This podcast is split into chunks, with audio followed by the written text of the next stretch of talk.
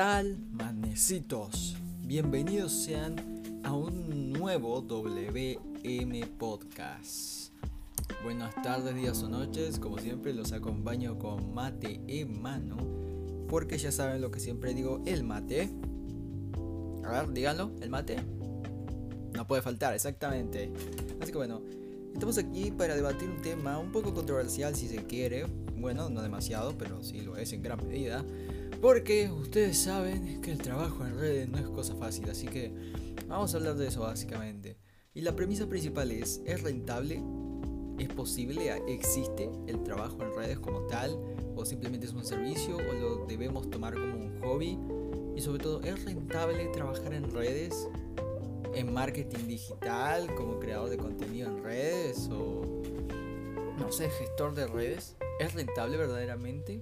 ¿Se puede tener salida laboral en eso si nos gusta? Ahora lo vamos a averiguar. Así que que comience la intro.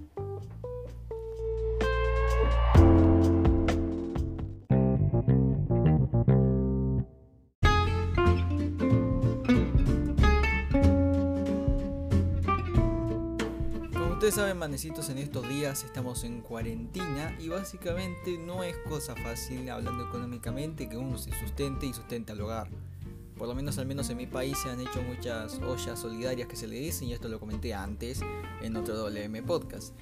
La cuestión es que hoy en día lo que está dando frutos como tal, por el hecho de estar en casa, es, son esos trabajos que se hacen de casa.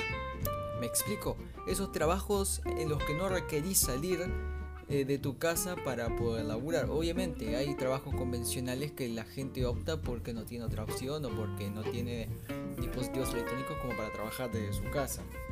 En mi caso lo estoy haciendo, estoy trabajando desde casa y eso ya lo hacía antes de que todo esto saltara. Pero ¿es verdaderamente algo posible? ¿Es lo mismo? O sea, te cobran, te pagan lo mismo por un trabajo convencional o un trabajo clandestino, por así decirlo, que no, quiere decir que un trabajo sea clandestino porque sea algo malo. Por favor, quítese esa idea de la cabeza. Un trabajo porque sea clandestino no tiene que ser necesariamente malo. Es clandestino porque es informal, ¿ok? Pero no es un trabajo que vos digas, no, eso es algo que no me metería. Pero al final te terminas metiendo y saltando en ese trabajo porque la necesidad así lo pide. ¿Ok? Necesidad económica. Hoy vamos a hablar de eso, con tres grandes puntos. Primero, ¿cómo era antes? Antes de que existiera el trabajo en redes.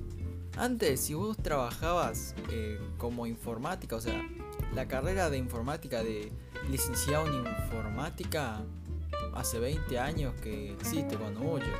Porque recordemos que no lleva ni un siglo existiendo las computadoras todavía.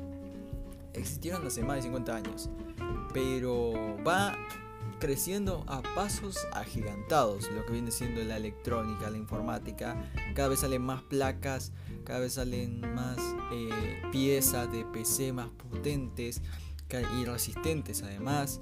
Cada vez que alguien tiene un servidor, lo tiene cada vez más eh, refrigerado y con una red más amplia y demás.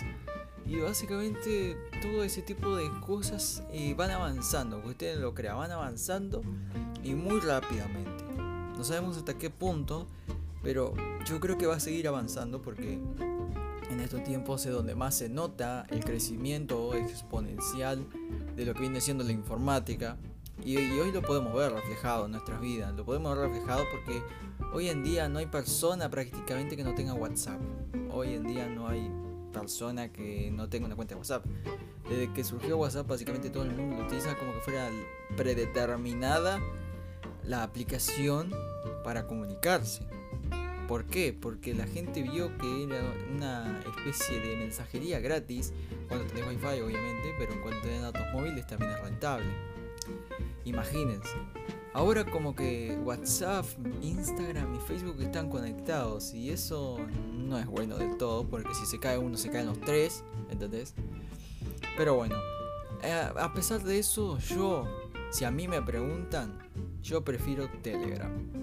Telegram es una aplicación que nadie, pero nadie daba un peso por ella y cuando yo la probé, hermano, dije, no, me quedo con Telegram para siempre. Si WhatsApp se funde, que se funda, pero yo me quedo con Telegram.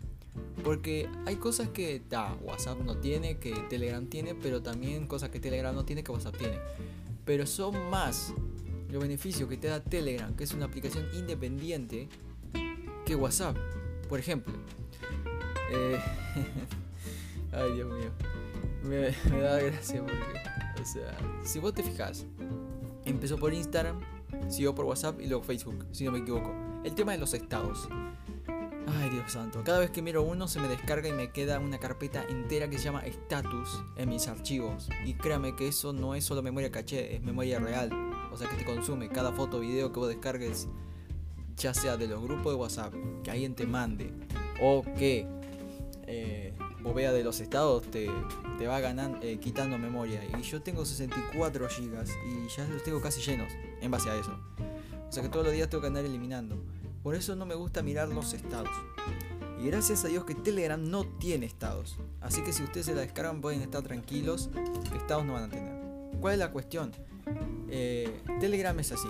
Vos te creas una cuenta, pero si vos decidís eliminarla, te elimina todos los datos. Y tenés que crear una nueva, no es como WhatsApp que se te renueva. Y por un lado eso es bueno, porque al eliminar la cuenta es como decir, no, no quiero saber más nada con esta aplicación. ¿Entendés? Y eso yo creo que es favorable. En Telegram, por ejemplo, puedes hacer encuestas. ¿Entendés? ¿A qué quiero ir con esto? Que es más rentable trabajar con una aplicación que se beneficia a la gente que una que te da problemas como que la calidad de videos, o bueno, a mí al menos, o sea, yo descargo un video de WhatsApp y me le baja la calidad, o si lo mando, o al menos a mí no me deja mandar video de WhatsApp de más de 2 minutos 50, a mí no me deja, pero bueno, este, a lo que voy es, el trabajo de redes existe, porque ustedes no lo crean, tanto WhatsApp como Telegram no son solo aplicaciones, son redes sociales. Sí, son redes sociales, así como Instagram, así como Facebook, Twitter, son redes sociales. Ahora, YouTube no es red social, es una plataforma que es muy distinto y esto mucha gente lo dice mal, porque dice la red social le involucra a YouTube ahí. Y no, YouTube es una plataforma, Twitch es una plataforma. ¿Por qué? Porque es más englobado a generar contenido no es comunicación como lo es Facebook, Instagram, Twitter, WhatsApp, Telegram. Son plataformas en las que uno crea contenido. Están hechas para eso, no están hechas solamente para comunicarse y ya está. ¿Se entiende la diferencia? Entonces, ¿qué sucede hoy en día? Que antes no habían esas cosas. Entonces, eh, a vos tus padres agarraban y te decían, che, si vos eh, no estudias, eh, después no, vas a hacer nadie en la vida. Y es cierto, uno se basa en el estudio y creo que yo estoy agradecido con que tengamos universidades accesibles, al menos en mi país, porque muchos países tienen que pagar altas cuotas para pagarse la universidad. Y acá yo tengo la posibilidad, al menos como salteño, de, de poder ingresar gratuitamente, estudiar, poder tener ese plan de voy a hacer esta carrera. Obviamente que hay carreras que no están en mi departamento pero bueno, yo ingresé al área de ciencias en comunicación, que es lo más cercano a lo que a mí me gustaría estudiar. Obviamente me gustaría irme a Montevideo en mi caso, pero bueno, no se dio la oportunidad todavía, pero bueno, si Dios quiere se dará, ¿ok? Ahora mismo, ¿no? Hablando de trabajo en redes. ¿Existe? Sí. ¿Es posible realizarlo? Sí. Tenés que tener eh, bastante conocimiento, porque es lo mismo que a vos te regalen una empresa y no sepa manejarla. O que te regalen una moto y no sepa manejarla. ¿Entendés? Para ingresar en el trabajo en redes tendrías que saber bastante de... No de informática. Sino de gestión de redes. Porque informática dicen informática, informática. Pero informática es algo básico. Es muy básico. Del manejamiento. Eh, de cómo se manejan las, las PC, las laptops, las computadoras en general Informática radica en eso, en aprender a usar Excel, Writer, no sé, PowerPoint, ese tipo de cosas. De hardware y software, de las partes de los periféricos de cada computadora, como el torre, el teclado, mouse, los monitores, para qué sirve cada cosa. Eso es informática. Adentrarte en lo básico, pero después vos tenés que aprender algo más. Ya sea gestión de redes, producción audiovisual, diseño gráfico, diseño web, no sé, cosas de esas. Para así potenciarte un poco más y también animarte un poco más. Si es algo que te gusta, obviamente, porque estoy hablando a gente que le gusta el trabajo en redes y que quiere ingresar, ¿entendés? Yo, por ejemplo, en todo este rato, cuando creé WM Audiovisuales, que los pueden encontrar, si están escuchando de YouTube el podcast, los pueden encontrar. Este, básicamente, cuando yo creé WM Audiovisuales, lo hice pensando en que, en primer lugar, que la premisa fuera embellecer los locales, los comercios, las empresas o los emprendimientos de aquellos que lo necesiten. ¿Para qué? Para que tenga más público. ¿Entendés? Porque mucha gente, te juro, hoy en día los diseñadores siguen usando métodos antiguos para diseñar. ¿Entendés? Por ejemplo, imágenes eh, con fondo blanco o recuadro en negro, viste, no lo recortan y es horrible. Yo, eh, y no lo digo de malo, sino que es así, o sea, estás años luz atrasado si tenés un cartel así en, en el frente de tu negocio.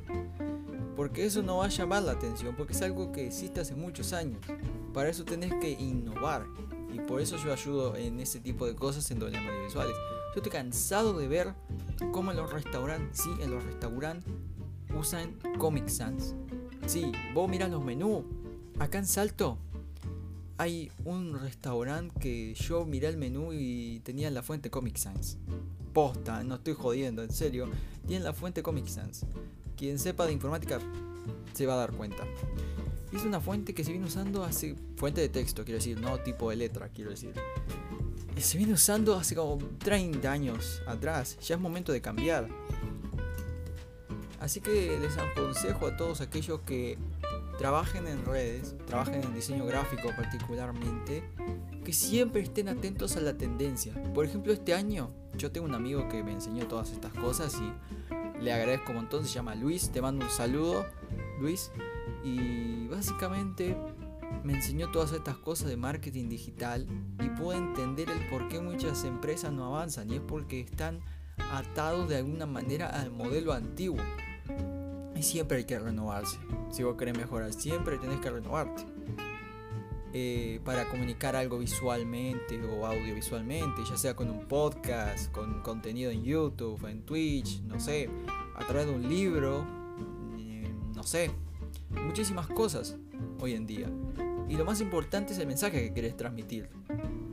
Yo les estoy hablando del trabajo en redes eh, dentro del área en, el que yo estoy más familiarizado. Pero el trabajo en redes abarca muchas cosas. Porque vos podés promocionar productos en tus redes, como yo he visto que lo han hecho, o diferentes cosas, no sé, creas contenido en Instagram TV, o subir fotos, o sos fotógrafo, no sé. El trabajo en redes involucra muchas cosas pero es criticado por el simple hecho de ser moderno. Te juro, hay personas a las que la comunidad eh, se le refiere a ellos como boomers, que son aquellas eh, personas, digamos, ya adultas, muy adultas, que no quieren aceptar el hecho de que eh, está avanzando la tecnología y dicen, oh, ok, boomer. Creo que todos estamos familiarizados con ese término. Y es bueno, hay que renovarse, pero tampoco vamos a obligar al otro a que se adapte a nuestro, a nuestro tiempo, ¿verdad? O sea, hay personas que no quieren usar celular y no le vamos a obligar. O sea, hay personas que no quieren usar WhatsApp y no quieren usar redes, no lo vamos a obligar. No es que por no tener redes no sos nadie, ¿entendés? Seguís siendo una persona común y corriente, con diferentes gustos, con diferentes ideas, pensamientos, pero no quita que esa persona deje de ser ser humano, ¿se entiende? Entonces, es criticado por eso. Eh, ¿Cuántas veces han invitado a, creadores de contenido, eh, los, han entrevistado en programas y los han criticado por el hecho de trabajar en redes? el típico, los típicos comentarios, ¿no? De anda a laburar, ¿entendés? Eso no te da nada. Y es como, en realidad sí, o sea, en su tiempo, las personas que creaban contenido en YouTube ganaban dinero, un buen dinero. Ahora es muy difícil monetizar, porque por cualquier cosita YouTube te desmonetiza los videos y eso no está para nada piola. Eso no. Por eso recurren a plataformas como Patreon o también a las donaciones de propio YouTube porque básicamente no es cosa fácil en estos tiempos.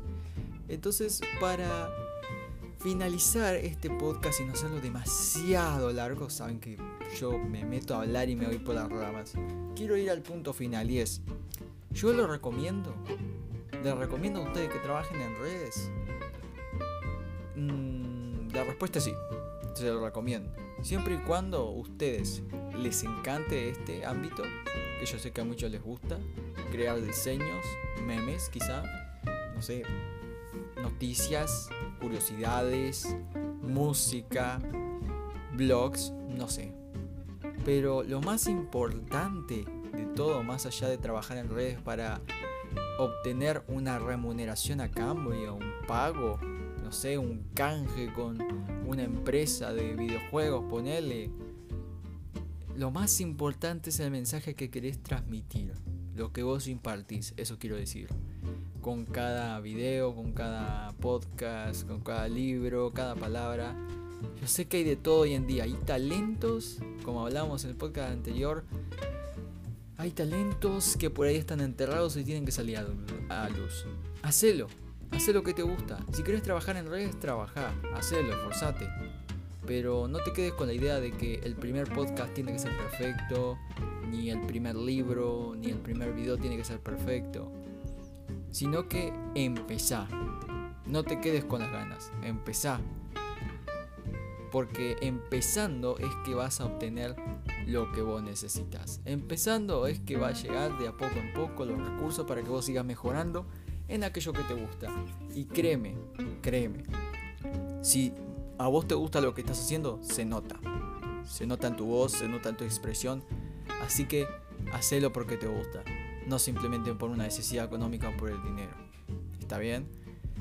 Trabajar en redes es posible, pero debemos hacerlo de la forma adecuada. Así que sin más chiquilines, muchísimas gracias por haber estado en este WM Podcast. Les agradezco siempre por, apoyo, eh, por apoyarme, obviamente. Ustedes saben que yo lo hago con mucho cariño, lo hago siempre natural, sin demasiada edición que digamos. Lo hago simple y sencillo porque así me quiero mostrar con ustedes en este podcast y bueno, ya volveremos a contar cosillas de mi vida para que ustedes me conozcan más, más necesitos y demás. Ustedes saben que en principio es una faceta personal. Pronto se termina la primera temporada del WM Podcast, pero va a venir una segunda bastante renovada. Entonces, bueno, muchísimas, eh, muchísimas gracias por estar aquí. Les agradezco un montón y bueno, ya saben, si quieren alguna cosilla con la que, con la que yo les ayude en su negocio, empresa, emprendimiento, está WM Audiovisuales. Me pueden encontrar en Instagram como Audiovisuales WM y al revés WM Audiovisuales en Facebook también. Y ahí están todos mis trabajos y demás, por si ustedes quieren una ayudita con eso. Así que bueno, muchísimas gracias y nos vemos en el próximo WM Podcast. Los quiero mucho y chao chao.